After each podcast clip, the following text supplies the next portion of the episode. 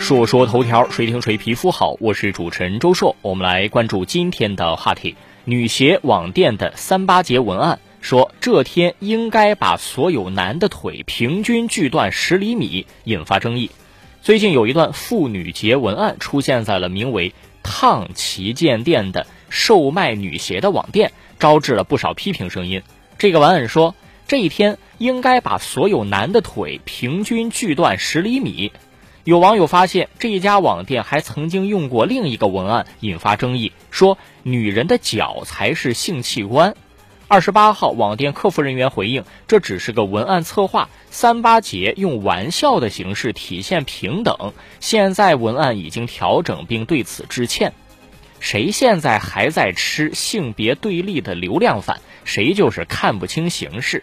越来越多理性的网友已经注意到这个不好的趋势了。口嗨固然能获得一时的流量，赢得一小撮不理性群众的叫好称赞，但是终究会受到力量的反噬。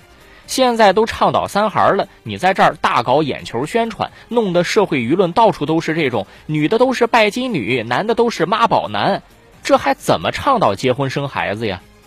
至于说这样解读这种广告是不是有点上纲上线的意思呢？我觉得并不是，至少这两则广告并没有让人感觉抖机灵抖在了正当处，看起来就怪怪的。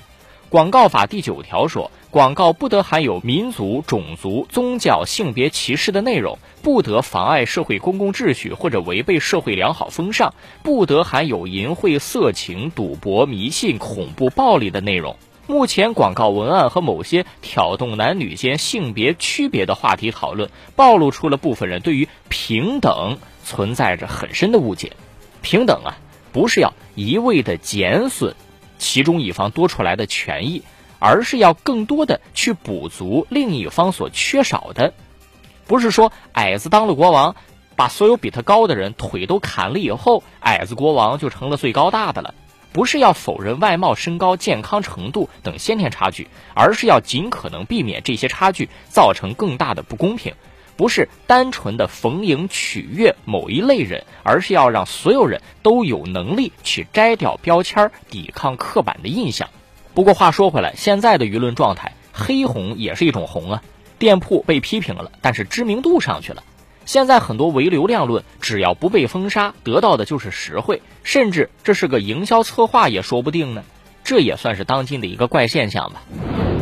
关注下个事儿，最近有网友反映，郑州市高新区某小学存在形式主义问题，说居家隔离期间开家长会，要求全体学生穿校服，平常上学要求女生佩戴统一颜色的头绳。